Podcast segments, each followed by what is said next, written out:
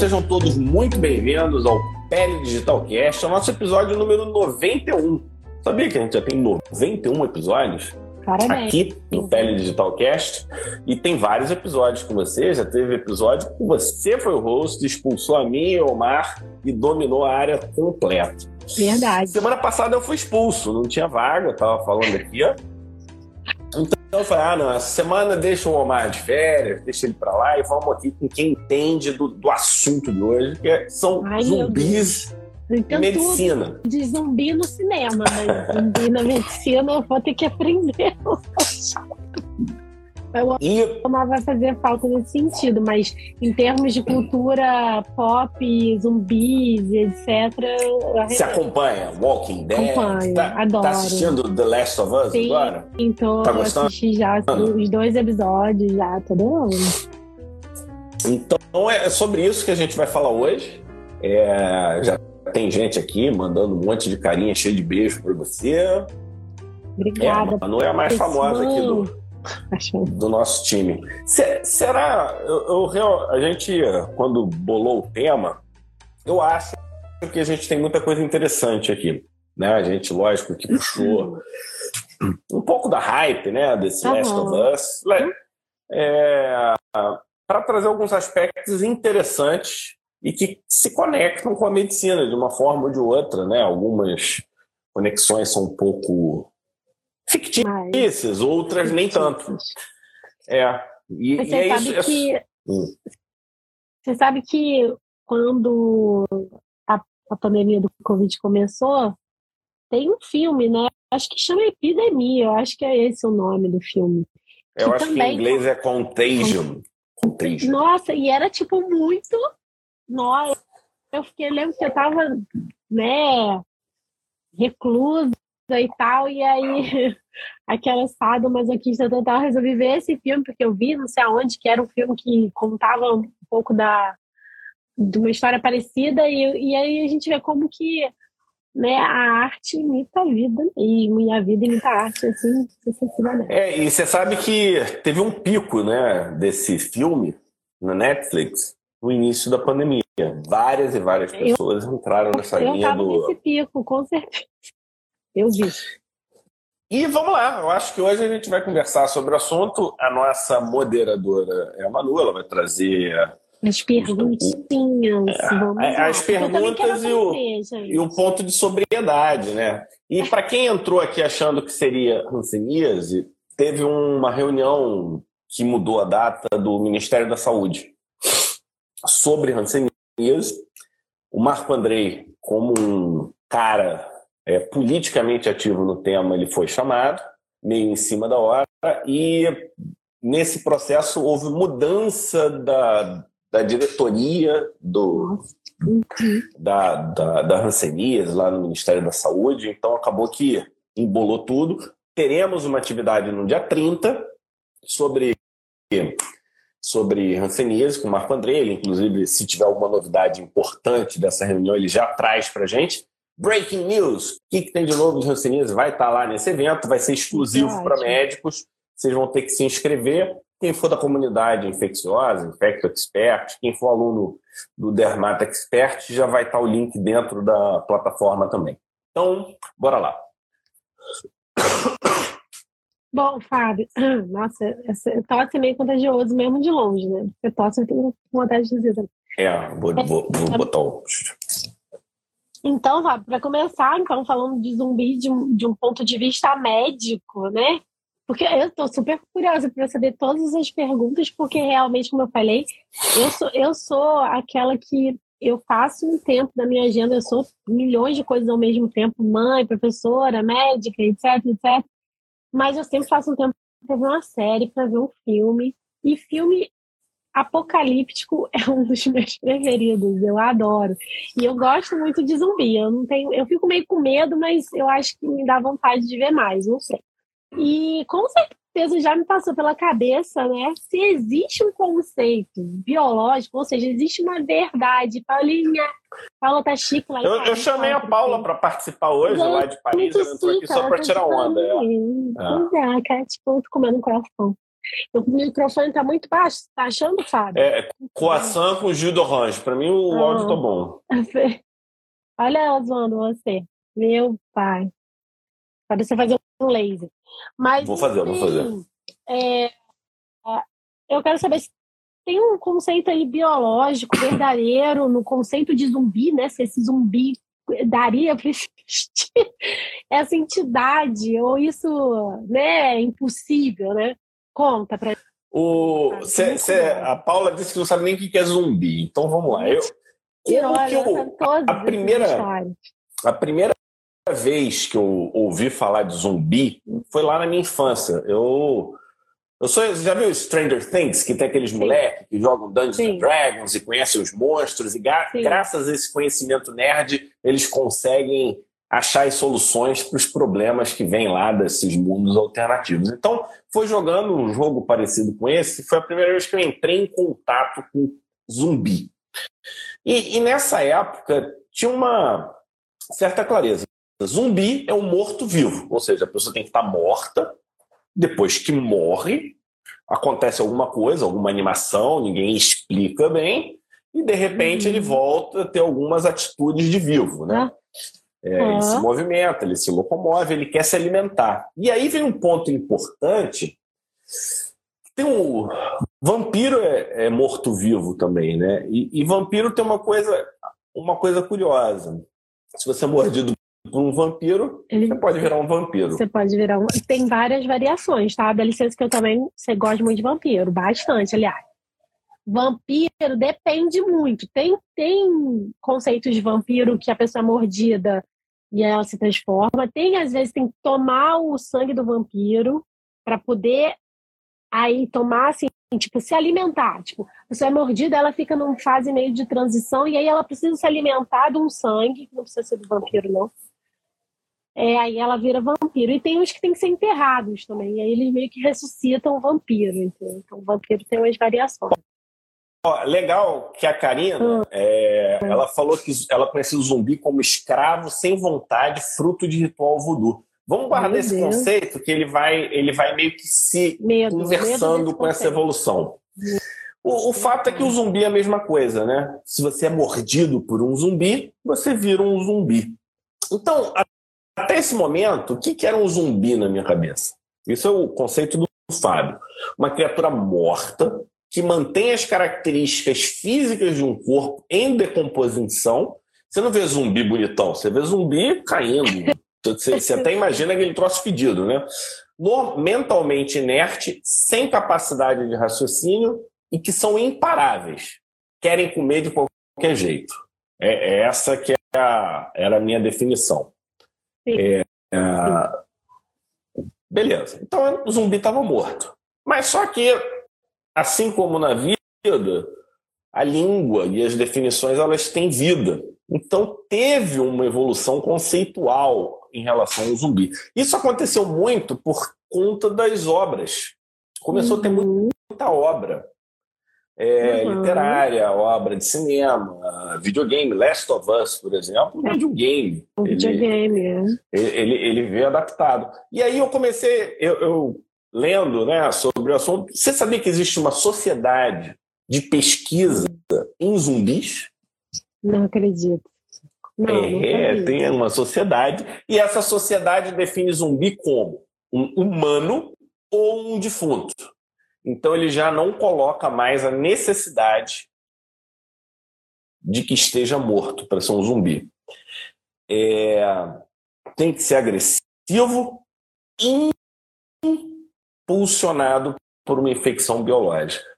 Então hum. ele começa a dar uma essa causa. Noção, essa noção de zumbi, então, começa com uma, uma infecção biológica. Gostei. Uhum. E nessa definição, né, um aspecto né, que era ignorado passa a existir. Agora a gente está falando de um estado zumbi. Né? O zumbi deixa de ser um morto e uhum. pode ser um vivo. Basta ter alguma infecção. Essa definição ela quebra um paradigma que existia né, na, no meu conceito. Não precisa mais estar morto. Gente, não estou dizendo que isso é, um... diferente. Uhum.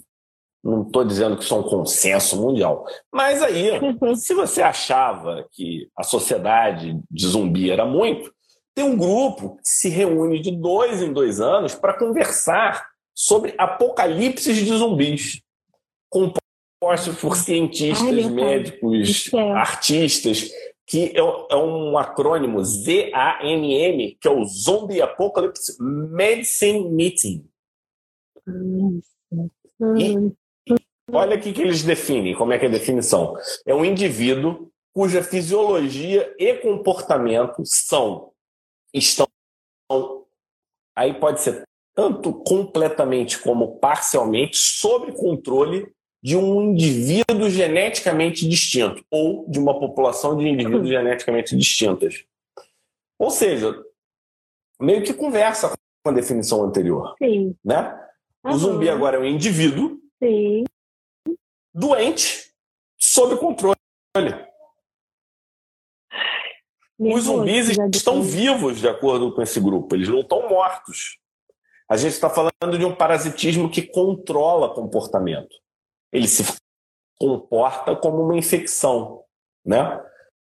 E, de certa forma, isso abre um pouco a mente, né? E aí vem a pergunta objetiva: zumbi existe na vida real? Então vamos aos argumentos que talvez não sejam tão lineares assim.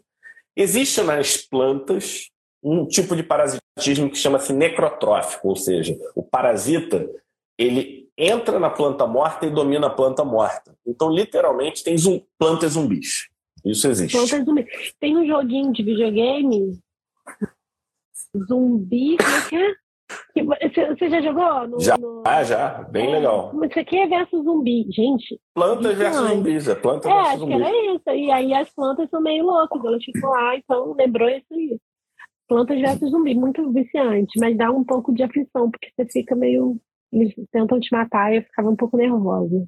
Não, Esse não parasitismo. É matar, contaminar, né? É. Contaminar, já aprendi. O, o, parasitismo necrotrófico não existe em ser humano, ou seja, uhum. o cara morreu, entra um bicho e te domina. Em nenhum ser fora das plantas. Mas tem um parasitismo parecido, que chama-se hemibiotrófico, ou seja, ele entra enquanto está vivo, mata o hospedeiro e ele, depois de morto, ainda continua usando o hospedeiro de alguma forma. E isso acontece com os insetos. Uhum. O fungo do Last of Us faz isso com os insetos. Ele existe na vida real. A gente vai falar um pouquinho é, mais na frente. Porque, assim, no, no segundo episódio, né, que tem a micologista, né, não sei se você viu, ela vai lá no laboratório e ela acha super estranho, né? Como é que você, como é que existe essa amostra aqui, né? E ela fica tipo, mas é impossível, né? Então eu lembro bastante disso, que ela fica e agora o que está acontecendo? Ela se surpreende ela se, ela se dá conta de que tem uma coisa muito errada acontecendo, né? Que não deveria acontecer. Então, essa parte é muito marcante para mim. Assim, muito antes de ser convocada, que eu já estava vendo, né? E aí, assim que saiu domingo, eu já baixei para ver. E isso eu falei, caraca, ali ela se deu conta que o negócio ia pegar fogo, né? Não, ela mandou explodir a cidade é. que a família dela morava, né? Sim, tipo assim, ela sabia que ia ser o fim do mundo. e é engraçado porque, por exemplo, filmes como é, The Legend, né? Eu sou a lenda, do Will Smith. Não sei se você viu. É um dos. É, eu vi, mas não prestei muita atenção, não. Mas, mas também é um tem alguma vírus. coisa de pandemia, né? É, é um vírus. Na verdade, é uma vacina. Acho que é a vacina de alguma coisa muito simples. Não sei se da varicela, não sei qual vacina, mas era uma vacina simples. Dá errado, né? Então as pessoas são vacinadas e aquele vírus se transforma numa fonte de transformadores de zumbis e eles não não ficam na luz e, e, e, né, obviamente querem matar o Will Smith de qualquer jeito. Você tem uma pena horrível do cachorrinho dele e você fica torcendo para ele. Aí ele compra aquela Alice Braga, que é uma atriz brasileira que faz muito filme lá fora. E esse filme é muito bom. Só, não vou dar muito spoiler, mas é, é, é bem triste. Né? Então fica a dica aí, pessoal. Mais, ó, Last of Us assistam Veja aí o filme. Eu sou a lenda. Eu sou a, eu lenda. Sou a lenda do Smith. E existem, então, insetos zumbis. Mas não tem mamíferos zumbis. Isso não existe. Agora, se nós incorporarmos o conceito de controle ou mudança de comportamento por um agente infeccioso, aí o bicho muda de figura. Porque, cara, a gente vai falar da, da nossa live de hoje. A lista não é pequena, não. Existem uhum. algumas, algumas possibilidades de mudanças de comportamento e de fisiologia por conta de agentes infecciosos. E aí, isso é, é, uma, é curioso. Eu acho que é no mínimo curioso, porque o que, que traz? Traz uma perspectiva que não estava tão clara, aquela coisa que, fica, que era absurda num primeiro momento, morto vindo para cá. Sim. No Last of Us, eles não estão mortos, tá, pessoal? Eles estão vivos. É, é, para quem acha que aquilo são seres mortos, não, eles são seres vivos. Uhum. Diferente do Walking Dead, que eles estão mortos. Então, uhum. Então aqui Tanto a gente tem. tem umas cenas de cabeça assim, se mexendo sozinha. Né? The Last of Us não tem isso. Né? É... Não. Uhum. É, é, bem legal e o jogo é muito bom. Quem nunca jogou, quem gosta de game, ah, jogue. É bom pra caramba. Eu nunca joguei, mas um, eu sabia da existência, porque, enfim, eu gosto dessas coisas, mas dizem que é, tanto que lançou o filme pela popularidade do. Não, o jogo é muito bom. a jogo, né? jogabilidade né? é, é, é, é, impressionante uhum. e, e, e, te coloca no clima mesmo pós-apocalíptico zumbi.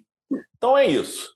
Mas Definição de zumbi. É que eu, não, vai, desculpa, já ia pro, pro top 2. Não, não, é só, só fechar, né, que a definição de zumbi ela não é tão clara, mas uhum, dependendo uhum. de como você considera, dá sim para a gente dizer que existe ou não. Se você considera uhum. que precisa morrer, não existe. Mas se controle, perda de controle, é, tiver valendo, existe. E aí bate com o voodoo da nossa amiga, né? o que, que no voodoo fez? Os zumbis são as pessoas, é, são os escravos que perderam o controle por conta do voodoo. Então, não deixa de ser. Mas é, o que, que você acha que é, esses filmes apocalípticos, né, principalmente relacionados com essas infecções causando né, essa coisa do zumbi, a gente pode aprender alguma coisa de fato? O que, que é real aí para se utilizar para nós, humanos. É, então no, no nosso top 4 a pergunta é como podemos uhum. aprender medicina com as pandemias apocalípticas de zumbi? Essa que é a pergunta, né? Você, eu queria começar com uma, uma frase. Da indiferença ao pânico, com o tempo voltamos para a indiferença. Você acha que isso combina com o nosso Covid? Sim total. Né? No início, todo mundo desesperado. desesperado. Agora você fala, peguei Covid pela milionésima centésima vez. Ai, não que máscara, nada, já peguei Covid. Agora a gente está já tipo relax é, em relação ao Covid. Né? E, e, a gente vê isso nesses filmes de pandemia de zumbi. O, eu acho que na prática, ah, para quem não, não filosofa sobre zumbis, Walking Dead foi o, a série que fez a gente enxergar um pouco diferente né, o que era zumbi. Porque no Walking Dead fica claro: zumbi é uma infecção. E é uma infecção viral. Inclusive, é uma infecção viral que foi fabricada na França. Não sei se você uhum. sabia dessa. Sim, sim. Eu vi bastante o Walking Dead. Mas eu, tinha, eu ficava um pouco desanimada com o Walking Dead, que eu achava que era um negócio que não tinha muito fim, assim. Era é, meio sem perspectiva, é, né? meio que. Não tinha esperança. Enrolaram muito, foram 11. Não tinha um objetivo, né? É, não. Você sabia que eu fui no set de filmagem ah, do The Walking Dead? Foi? Em Atlanta. E vi uma filmagem. Eu tô te falando que você chamou a pessoa certa para essa live. Porque eu fui visitar minha sobrinha, que morava em Atlanta, para a faculdade, né? Ela fazia faculdade lá. E aí eu descobri que eles filmavam, né? era uma época bem de ouro, assim, da, da série, né? E aí eu descobri que tinha uma cidadezinha que onde os atores moravam e que tinha filmagem assim, ao ar, ao ar livre, né? Você podia ir lá e ver. Não era nada muito. E aí tinha um lugar que tinha era uma loja da série, tinha algumas coisas usadas pelos atores, você podia acabar encontrando o ator ali bebendo um negócio, não encontrei ninguém não. Mas foi legal, fui lá e eles estavam filmando uma cena assim numa, num trilho de trem e foi uma experiência muito legal. Então, eu era fã, mas aí depois eu desanimei. Eu achei que foi É, eu achei que eu achei que poderia esse final poderia ter sido encurtado. É, tragédia demais. Então vamos lá. Eu acho que o primeiro ponto que não não pode deixar de aparecer que a pandemia é o centro da narrativa de todas essas séries de zumbi. Não é verdade? verdade a gente está falando de pandemia. Verdade. A gente está falando de um problema emergente uhum. que assola o mundo, uhum. né? que foi exatamente o que a gente vivenciou em 2020 com o Covid. Sem trocar. Mesma coisa, a gente começa a ficar assustado, a gente não sabe o que está acontecendo. Aí, aí, tem tipo pânico, né? As pessoas correndo na rua, não sei o que é. Claro que eles exageram. Não, e, e, e aconteceu aqui em Manaus, por exemplo, faltou oxigênio. Pessoas morrendo por falta de oxigênio. Coisa. Foi, foi, ganhando, foi ganhando uma proporção gigantesca, Sim. né? Que é a pandemia acontecendo, e aí vem, um, vem alguma coisa, né? Quem, na real, no momento da pandemia do Covid, sabia de pandemia, entendia de pandemia? Sabia já lidar morrido com há muito problema. tempo. Ninguém. Quem, quem Todo mundo é bando de teórico. Parecida, né? Já tinha ido para outra. Exatamente. Então, esse é um ponto. O segundo é o zumbi como ó, o Omar aí, só bebendo uma caipirinha e. Não quer nem saber de. Ó, tá vendo, Omar? Agora que eu entrei no seu lugar, e eu sei tudo de todas as séries de zumbi, foi todos os filmes de zumbi. Já fui lá assistir ao vivo zumbi. Então, acabou, não tem mais para ninguém. Não, Agora eu confesso. Não, não poderia ter sido melhor a minha companheira de live. É, o zumbi como um avatar epidemiológico. Uhum. O que quer dizer isso? Quando eles fazem um zumbi, eles personificam a pessoa doente. Imagina, por exemplo, gripe que mata todo mundo. Aí você vê, ó, tem uma população, quem que está gripado, quem que não está gripado. Então, a gente coloca hum. o zumbi para ilustrar visualmente o desespero de uma pessoa doente, o estado de uma pessoa doente, a transmissão de uma pessoa doente, ou seja, a gente visualiza. Inclusive, hoje, os zumbis são considerados como um dos melhores modelos matemáticos de transmissão de doenças infecciosas. Tem artigos falando sobre isso, modelos matemáticos, e tem aplicativos na internet que você fala quantos zumbis, o tamanho da população, taxa de transmissão, e ele coloca lá o, as, a, o futuro em relação ao que vai acontecer na humanidade com os zumbis. Então, os zumbis, eles ajudam é, na visualização da doença, que muitas vezes, até para gente que é médico, enxergar o problema não é tão fácil, ele fica meio etéreo. Uhum. Então, o zumbi ele traz essa perspectiva. É, a ficção traz também controles e estratégias de saúde pública.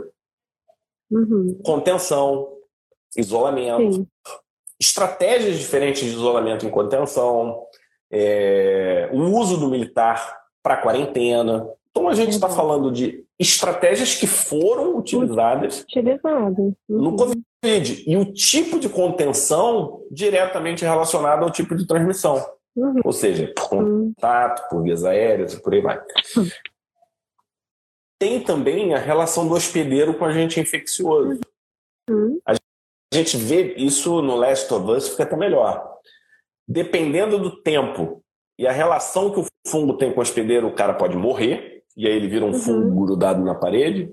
Sim. Quando é uma infecção muito recente, ele só tem um cogumelozinho pequeno saindo da cabeça tal. Quando a infecção é mais antiga, já é aquela cara inteira, já o cogumelo, a cabeça aberta, e por aí vai. Uhum. Então a gente está falando eu acho de. Que eu fiquei mais assim, achando nojento. Mais do que cair na boca, assim. É, é, não, é bizarro. O, é, e, e tá bem feito pra caramba, né? Ai, nossa, tá bem nojento. Eu acho que eu aguentava mais os, os Walking Dead, assim. Eu acho que ia ser bem agonia, assim, dá um... Mas você vê que no Walking Dead, durante a série, ficou claro que existem infecções assintomáticas. Você pega o vírus enquanto está vivo, morre e só depois Sim, manifesta. Só depois então você tem infecção latente, você tem a L que não fica doente apesar de, de ter se contaminado. Então a gente está é. falando de relação hospedeiro-agente infeccioso de várias formas. Uhum. E isso serve para o desenrolar da série. Né? Uhum. Então, no Walking Dead começaram a queimar os corpos, quem morria era queimado, não deixava mais ali de bobeira. Então a gente Sim. foi evoluindo. Ecologia do parasitismo, tá?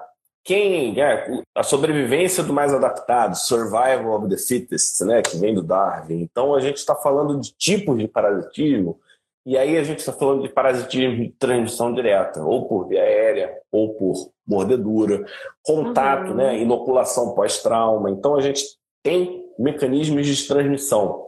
Imunologia e vacinologia, ou seja, todo seriado fala que vamos criar uma vacina, vamos ficar imune. Uhum.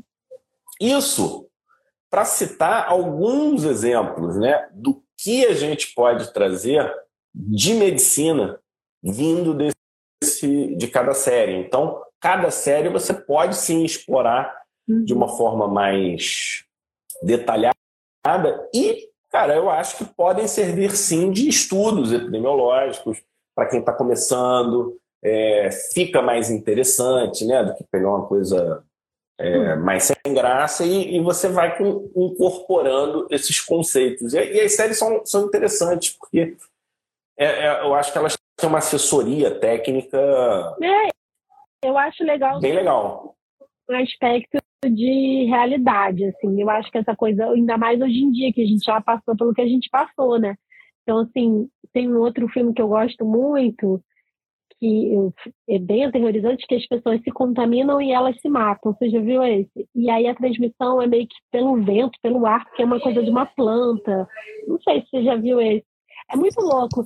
Meio que passa uma brisa, aí depois que passa a brisa, a pessoa se contamina e aí ela se suicida. É muito louco esse filme. E aí eles descobrem que tá numa coisa que mais umas plantas soltam, assim. Então. Como se fossem esporos, né? Uma coisa assim. Exatamente.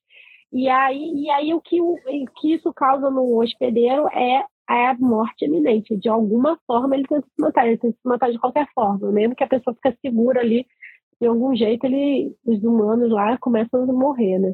Então é muito, assim, tem uns filmes muito, assim, as, as, as imaginações vão muito além, mas eu acho que no fundo eles tentam trazer algo de plausível, né? Dentro. Tanto que esse filme da, da, da epidemia, né? Que até o nosso queridíssimo aqui, a Prígio, acho que falou pra gente o nome, falou até o nome do ator, é, Dustin Hoffman, não foi isso? E esse filme, poxa, é, quando você vê pós-Covid, você fala, nossa, eles acertaram muitas coisas, né? Pegando do animal, transmitindo né, para um país para o outro pessoas que não tinham tanta, é, é, não eram tão acessíveis assim ao vírus, né, que poderiam se tornar imunes, a vacinação, o jeito como que eles escolhiam a vacinação. Então, assim, é um filme muito legal para você ver dessa outra perspectiva, pós-Covid, porque é um filme antigo. Então, realmente, eu acho muito legal quando eles conseguem trazer um pouco de realidade e plausibilidade para aquela coisa meio fantasiosa, que é claro um extremo, né? Vamos para o próximo? Bora, no nosso top 3 de hoje. Qual é a pergunta? Deu um spoilerzinho que você falou assim que o fungo existe, né? O fungo do, do The Last of Us existe. E se você acha que pode chegar ao ponto de realmente existir essa contaminação humana e virar todo mundo zumbi, Fábio, pelo amor de Deus. Será? Será? Não, por favor. Não, então, o cordíceps, né? Ou então Ophiocordyceps, né, porque tem mais de um, hum. eles são fungos atacam insetos. Ah, né? Eles atacam insetos e eles sim podem transformar insetos em zumbis. Ah, tá, não, tá. Aí achei que você ia falar. É, não, não. O cordíceps ele, ele faz isso, né? Alguns insetos. Então, eu peguei alguns nomes aqui para a gente exemplificar. Ophiocordyceps unilateris. Ele in, infecta formigas e controla o comportamento. Tem o Metartisium anisophilae. Esse aí esse controle do comportamento eles, eles usam para benefício próprio, para tornar, sei lá, fazer uma. O que, que então, é isso? O que, que significa controlar o comportamento? Que então, que eles invadem o. e, e matam. É, por exemplo, eu, eu não. Tem um que é bem interessante, que é numa mosca. Hum. É um, entomophthoralis. E. Deixa eu ver se eu peguei o nome. Entomophthora muscae. O que, que ela faz? Ele entra, pega a mosca fêmea. Uhum. A mosca fêmea, ele muda a característica dos pelinhos da mosca fêmea, que atrai outra mosca macho. A mosca macho copula com a mosca fêmea e ele invade a mosca macho e mata a mosca macho. Meu Deus. Então ele usa como uma bait, uma, uma, uma é, é uma das formas. Deixa, pega os nutrientes e usa aquele inseto para conseguir mais nutrientes ou para infectar outros, como por exemplo, deixa um gafanhoto vulnerável para ser para um pássaro. Aí o pássaro vai e ele infecta o pássaro. Hum. O fungo ele é muito poderoso porque ele prospera na vida e na morte, né? Você vê, por exemplo, vírus. Se o vírus mata o hospedeiro, ele tem um Acabou, né? tempo pré-definido para poder evoluir. É. Uhum. O esporotrix, por exemplo, comum, né? Esporotricose tem de monte. Se enterrar o gato, doente, morto, o fungo ele prospera na terra. Ele está lá. Você está deixando o fungo tranquilo, uhum. tranquilo. Uhum. Então esse é um ponto que é interessante, né? Então diretamente o cordíceps nada a ver. Mas vamos fazer um, uma extensão de raciocínio. Hum. Imagine então que existem alguns gêneros que infectam uhum. insetos. Um desses aqui, Entomophthora musci, que faz parte dos Entomophthorales. E alguns desses causam doenças no homem, que são as doenças classificadas como entomoftoromicoses.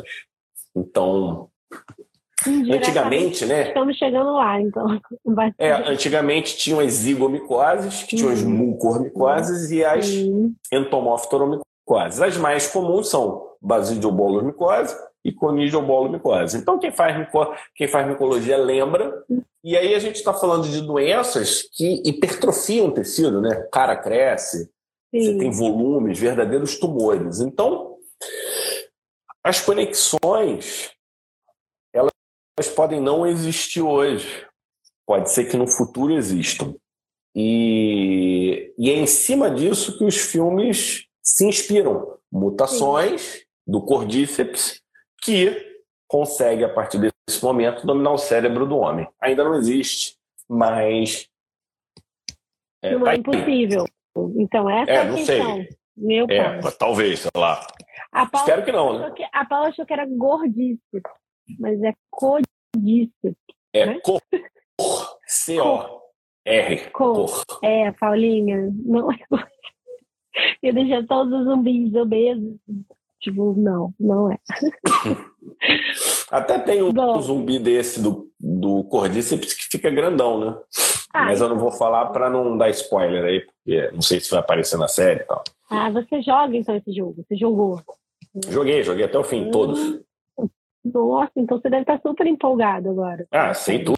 Tudo. Só não sei como eles vão fazer. Tá um pouco diferente, mas ah, tem um é? monte de cena do game. Assim, mas a, a sequência, a, a narrativa é um pouco diferente. É. Eu, eu gosto tanto de série e filme que eu fui no, no CCPX, acho que é isso, que é o, a Comic Con brasileira. Aqui hum, legal. Geralmente é no fim do ano, né? É, fui, foi em dezembro. Ia, fiquei lá quatro dias, três dias, né? E aí o Pedro Pascoal, que é o ator da série, estava lá, deu entrevista, eu filmei ele, fiquei lá vendo ele ah, legal, legal. pertinho. Foi bem legal.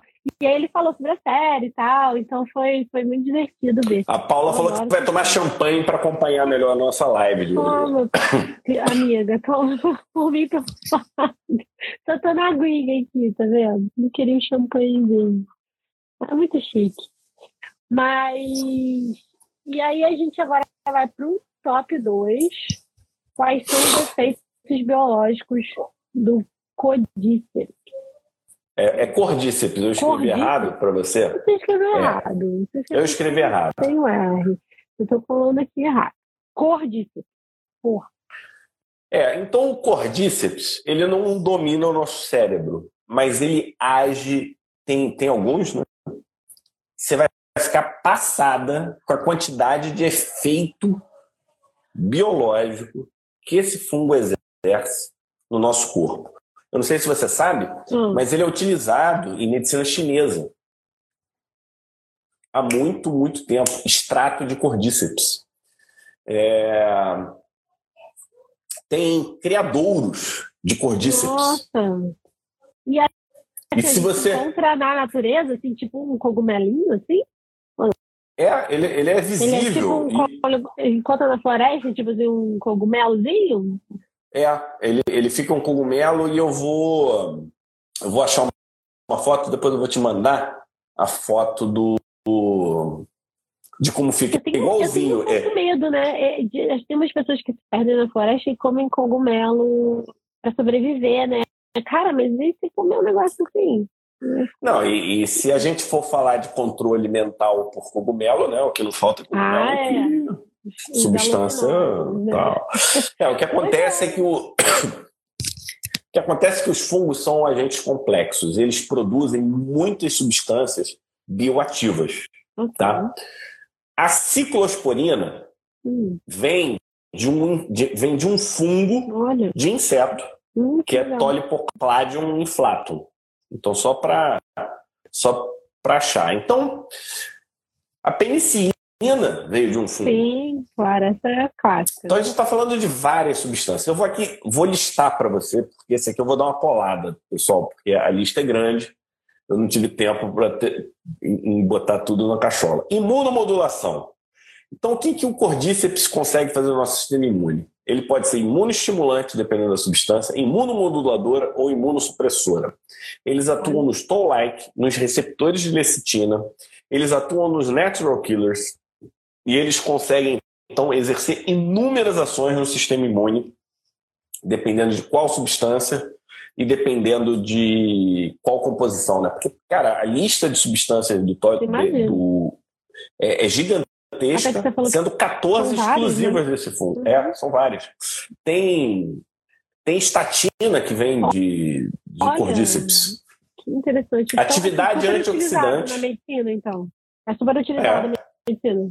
É, Legal. É, eu não sei se as estatinas utilizadas na medicina tem alguma que venha deles, mas tem estatina derivada deles, entendeu? Legal. É atividade uhum. antioxidante, com peroxidação lipídica, elimina radicais hidroxila. Então a gente está falando aí de diminuição de potencial de envelhecimento é, e diminuição de processo inflamatório.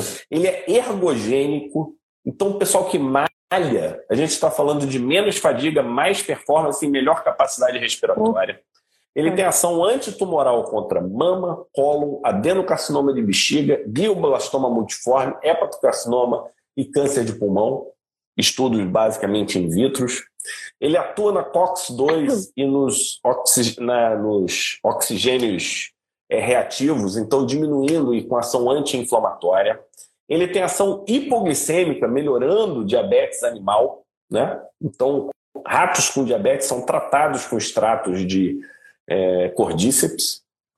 Tem ação antimicrobiana contra Candida albicans, HIV, influenza, EBV, herpes simples, HIV e SARS-CoV-2. Tudo isso Meu graças ao nosso super cordíceps. E aí, animou? Mas você, não, você acha que pelo fato da gente utilizar ele em larga, ou talvez utilizar, ou ter a possibilidade de utilizar, talvez isso ajude a um dia a gente fazer alguma coisa errada e ele virar zumbi, a gente virar zumbi? É, os extratos, é, eles são mortos, né? E nos extratos você mistura tudo. Então você perde um pouco o controle. É, eu não conheço. Então não é o, não é o fungo de verdade, né? é, não, não você não. Risco. Aí, sei lá, o cara tá manipulando lá o fungo para fazer alguma coisa. Agora, eu não entendo de medicina tradicional chinesa. Eu até entrei em contato com um colega médico que é que entende do assunto. Acho que até acho que é até um assunto legal, né, para a gente trazer, porque a nossa medicina ocidental, é, eu não sei, eu não sei como é que funciona. Então, eu Sim. não me meto a falar é, sobre o assunto, mas tem algumas dificuldades, pegando o que eu entendo.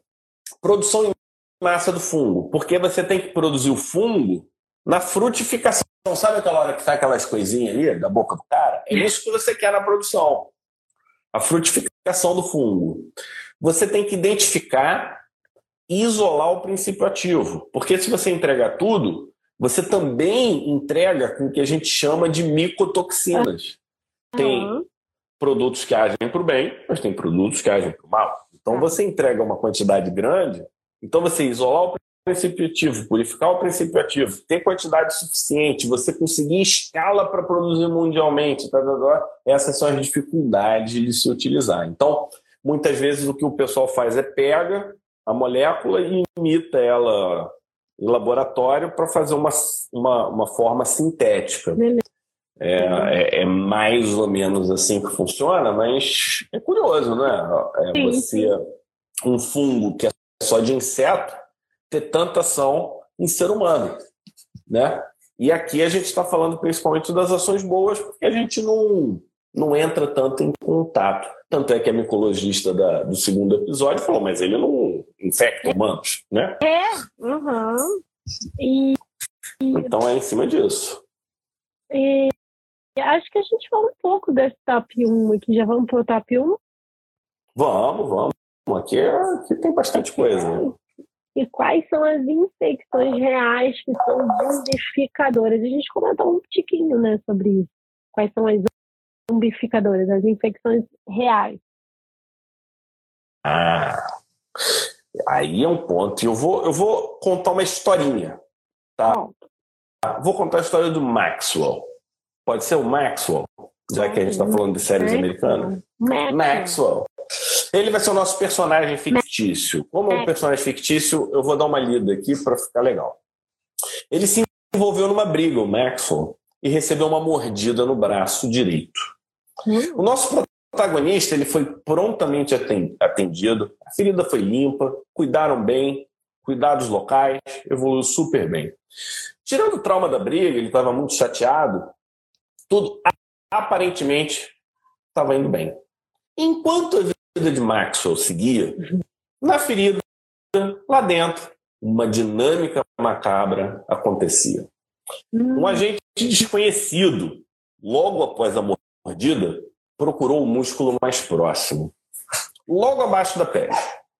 Mais especificamente, ele procurava o receptor nicotínico da, de acetilcolina da placa neuromuscular. Em pouco tempo, pelo sistema de endocitose, clatrina dependente, ele foi internalizado e alcança o interior do neurônio. Temos o início dessa replicação e multiplicação desse invasor. E após 60 horas, o nosso inimigo chega no gânglio da raiz dorsal.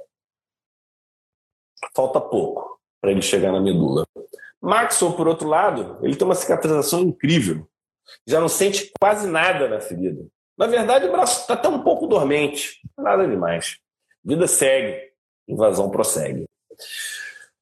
O maleveto, em sua propagação neural ascendente de baixa eficiência e velocidade, mudou de estratégia.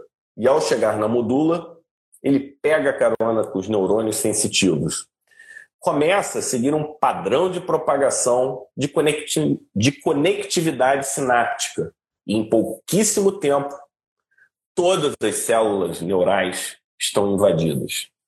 A sua estratégia é perfeita, pouquíssima inflamação. Se existe, essa inflamação é pontual e mínima. Agora, o sistema nervoso do Maxwell não é mais dele, é do invasor. Disse o monstro, e ainda se gabando, ele completa. Esses humanos idiotas não têm a menor ideia de como eu trabalho. Espalhar. Gente, eu curiosa com essa história, meu pai. Hum. Sim, concentrado em seu quartel-general, o núcleo vermelho, localizado na RAF do mesencéfalo, o invasor falou: agora eu controlo a agressividade do ex-Maxwell. Eu não vou esperar nem meses, nem anos. Eu quero começar logo os meus trabalhos, diz o vilão. Enquanto isso, no décimo dia, após mordedura, Maxwell quase cai da escada. Nem lembro o que ele tinha para dizer, mas o braço está ficando mais dormente. Eu acho até que eu estou com febre. Sei lá, deixa para lá. Estou sem fome, me deixa descansar. No dia 12, pós-mordedura, nota desconforto na garganta. Tem uma sensação ocasional de asfixia. Tem dificuldade de engolir o líquido. Preciso beber, mas ao forçar, minha garganta aperta, cada vez mais forte. Agora nem mais consigo respirar quando bebo água. Respiro rápido, curto. O que está acontecendo? Falta de ar tremenda. Não posso beber água. Vou me com mais um pouco d'água. Sinto uma ardência. você, Fábio. Ouviu? Onde é que parou? Voltou agora. Onde é que a gente parou? Na ardência e aí ficou tudo. Tá. Vou voltar aqui então. A agitação toma conta de mim. Não sei o que houve. Minha mãe tentando me ajudar com mais um copo d'água. Tento beber, mas eu sinto uma ardência em meus lábios. Uhum. Mais um engasgo, cada vez mais forte. Ela fala, eu me irrito. É como se um vendaval atingisse minha paciência. Fico cada vez mais agitado. Minha saliva não entra mais. E quanto menos saliva quero, mais ela aparece, mais grossa. Começa a brigar com a minha própria saliva. Nunca foi tão difícil cuspir. Ela gruda em mim, ela não para. Agonia, angústia. Vou vomitar. Sai daqui, tira esse copo, sai da minha frente, fecha a janela, empurro minha mãe. O copo cai, ouço um trovão. Só me lembro de um pulo e do meu grito. E essa baba precisa sair de mim. Estou cercado, preciso me defender. Vocês não me pegam. Nada mais faz sentido, preciso me defender. Um ruído estranho sai da minha garganta. Não é latido, mas está bem. Posso, posso causar um medo. E quem chegar próximo eu vou atacar. Vou depositar essa minha baga, baba grossa e asquerosa. Sem mais se reconhecer, vejo uma imagem de uma pessoa transtornada na minha frente, pupilas de diferentes tamanhos, todo arrepiado, suando muito e com o membro ereto. Ele cai duro. Maxwell não existe mais. Gostou dessa história? Uau, hein? Isso é uma descrição de um caso real. Raiva. Isso é uma descrição da raiva de 1888 do livro de Sir Grover. Uau.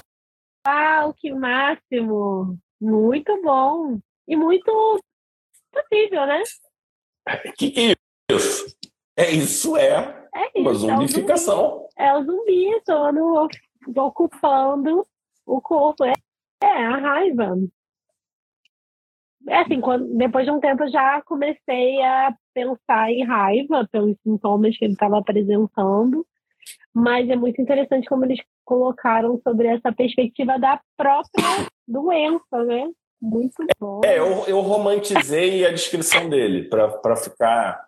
Mas eu peguei os dados da descrição e coloquei. Uhum. Então, o que eu descrevi aqui é, uhum. o, que, é o que acontece nas séries de zumbi. Uhum. Só que não tem essa modificação corporal, tem essa modificação comportamental. E o primeiro filme, você que é nerd, hum. de zumbi, foi hum. inspirado na raiva. Oh. Exatamente. Sabe qual é o nome do filme? The Crazies. Os Malucos. De 1973, de Jorge Romero. E o nome do, do vírus era Trixie, um vírus da raiva modificado. Isso é um exemplo extremo. Graças a Deus a raiva não se transmite igual o SARS-CoV. Mas se a gente tivesse esse vírus da raiva com essa capacidade de transmissão igual ao do Covid. Tira essa bolsa pra. Mas agora eu vou dar alguns exemplos de vida real que mudam o comportamento e passam despercebido muitas vezes. Toxoplasmose. Ela hum. pode afetar o comportamento. Estudos sugerem que quem tem toxoplasmose cerebral não precisa ter só o toxo a lesão tumoral não. Você se torna mais agressivo, perde cognição e muda a personalidade. Uhum. Doença de Lyme, quando ela afeta o sistema nervoso central, está relacionada a mudanças de comportamento e sintomas que levam a ansiedade, depressão e até transtornos de personalidade. Malária. Existe a malária cerebral, em que você tem confusão, delírios e alucinações. As encefalites, aí qualquer encefalite pode, pode causar mudança comportamental. Febre do vale, ou seja, aquelas riquecioses, são outros exemplos. Isso sem falar das doenças priônicas, doença da vaca louca, da vaca e, e, por aí vai. Então, é... e aí? Existe zumbificação? Existe, né? Será? Né? Então, esse é o cenário. E aí, eu não sei quem, quem aguentou ficar na live até, até esse momento. O que, que vocês estão achando, né? Eu sei que a gente viajou um pouco na maionese, mas eu acho que a gente conseguiu conectar, não conseguiu Sim, conectar, eu tá? acho que foi super interessante até para a gente colocar de uma forma mais real. Esse, da onde vem também um pouco dessas ideias, né? Como você falou, tudo começou ali com a raiva, e aí eles extrapolaram para outras coisas. Agora a gente tem o, né, o zumbi pelo, pelo fungo, né? realmente até essa série, o que eu lembrava dos zumbis que eu já tinha visto eram mais infecções virais, né? Tudo começava com infecção viral. Eu gosto também da, da, da história do Eu Sou a Lenda, né? Eu comentei que tudo começa com uma vacina de um vírus é, atenuado, né? E aí aquele vírus atenuado transforma-se numa coisa totalmente louca e fica todo mundo doente, porque as pessoas passam a transmitir, né, também.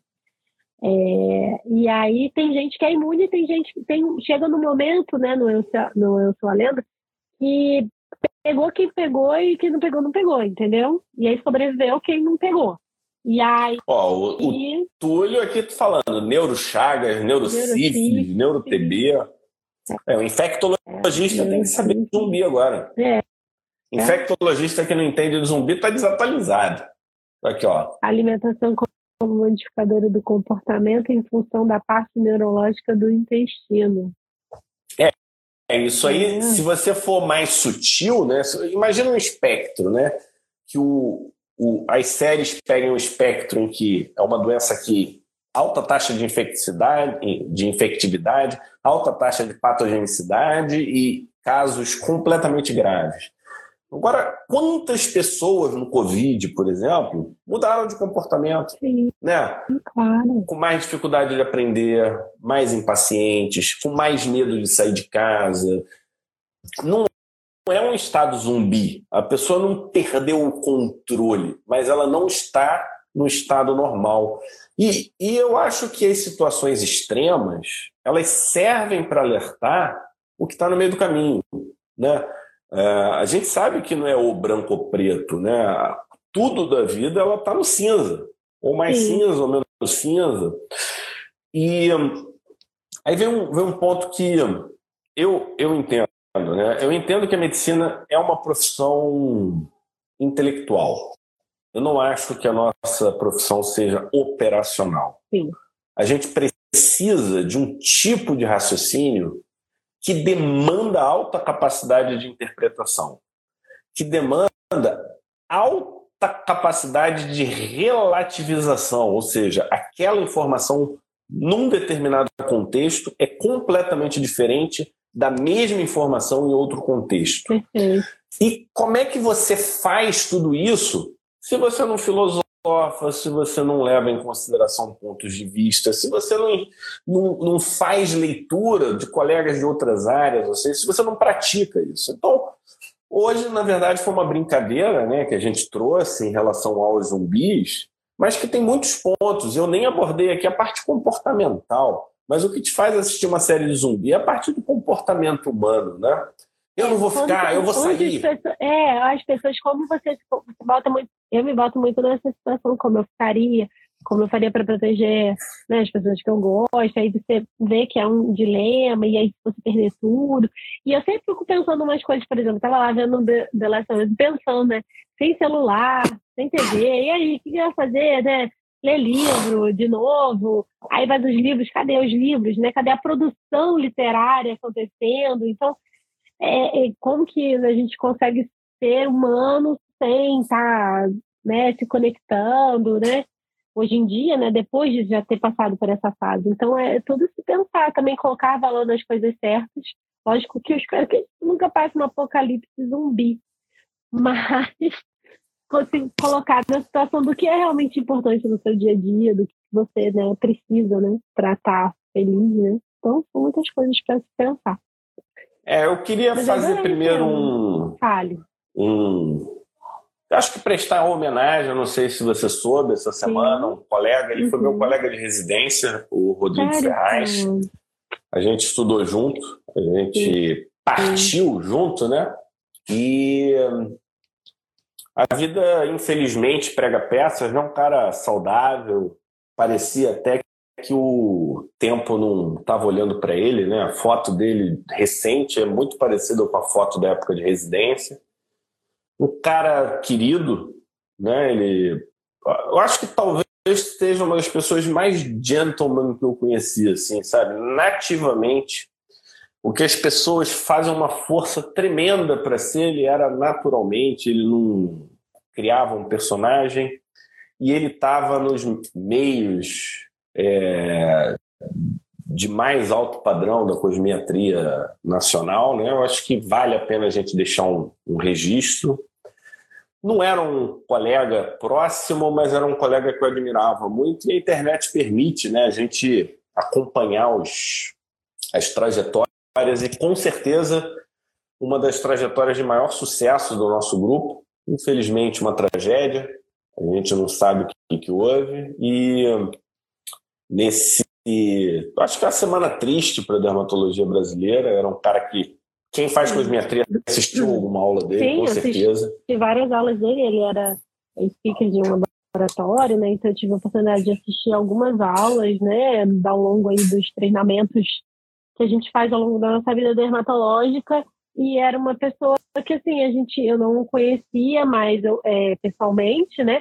Mas eu, a gente segue muito os colegas e os relatos de carinho, os relatos de, de solidariedade com a família dele, e a gente percebe quanto que ele deixou esse legado de amor e respeito para as pessoas que eram é, iguais, né? Então isso, isso mostra como essa pessoa era é.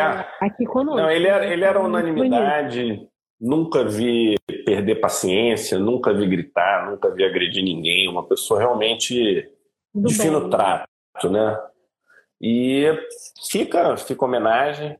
Eu sei que eu não sou muito fã de homenagens póstumas, eu gosto de homenagem em vida, não, não gosto de homenagem pós-morte, mas nesse caso ninguém esperava, né? Não estava no, é. nos planos de ninguém. Mas dizem que as pessoas de luz se aproximam do nosso Senhor, Criador. Eu não vou entrar no mérito, cada um acredita numa figura, mas se aproximam mais rápido porque eles não precisam evoluir como nós. Nós que não somos tão evoluídos precisamos ficar mais tempo na Terra para poder crescer, desenvolver e cada vez ficar num estágio melhor. Então, essa é uma esse é um conforto para a família. Ele já estava pronto, já estava preparado. Espero que ele esteja bem, cumpriu a missão, né? É, como diz, eu estou na minha fase meio Rodrigo Ferraz, onde estás? Espero que cheio de luz e cheio de paz. Então é, é o que eu tenho. Boa noite. Ana, fala, fala do teu. Fala do teu evento, fala do teu evento. A gente nem, nem falou, acho que é legal. A gente está numa jornada agora, né? Isso. Eu queria primeiro agradecer ao Fábio por me chamar. É um prazer estar aqui às terças, tá, Fábio? Chame sempre quando você amar. Mas eu sei que eu sou, tipo, vem cá, mano.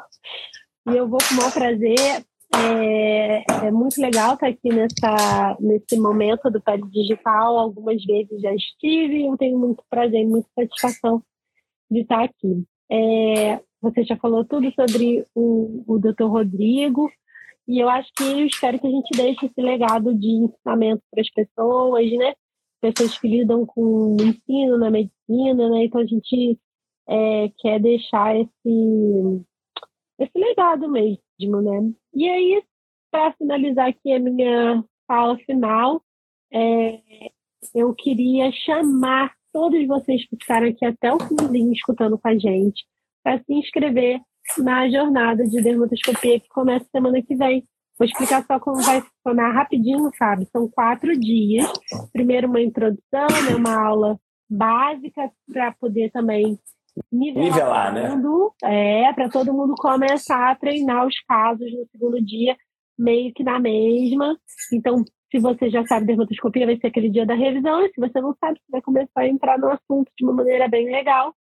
E aí a gente, eu dividi dessa forma, sabe? Eu li um livro é, é, que me inspirou nisso, que era um dos meus livros preferidos de dermatoscopia, que o livro divide os temas de dermatoscopia pelas cores das lesões.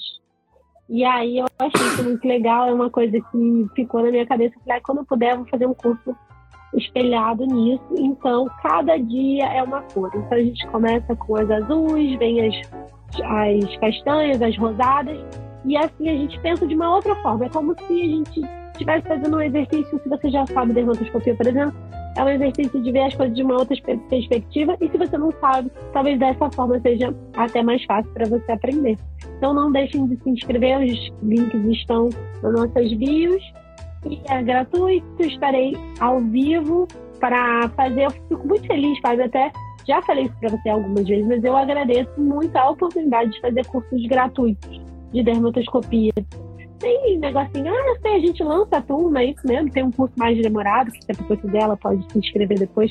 Mas o fato de poder utilizar essa plataforma para espalhar a dermatoscopia de um jeito bem é, acessível para muito mais gente me deixa muito recompensada e muito feliz. Eu, realmente é uma realização pessoal fazer esses cursos completinhos que a pessoa pode ver e fim. Então eu queria agradecer novamente mais uma oportunidade de agradecer essa oportunidade. E eu espero vocês. Começa segunda-feira. Convite, segunda-feira é dia 30, é isso? Isso. Segunda, dia 30, 31, 1, 2. Acho que é isso, dia 32, tá bom? Certo. E, a live da semana que vem, oficialmente, é contigo, ah, né? É. Verdade. Terei aqui no... Então... Tá vendo? Agora eu invadista também. Então é isso aí, pessoal. Muito obrigado, Manu. Obrigado a todos que pessoal. aguentaram os zumbis de hoje. E até semana que vem, em que a gente vai falar sobre a importância das cores das no diagnóstico. Na dermatologia. É, não é só dermatoscopia, é. não. A importância das cores para o diagnóstico. Isso aí. Grande abraço, até semana que vem. Beijo.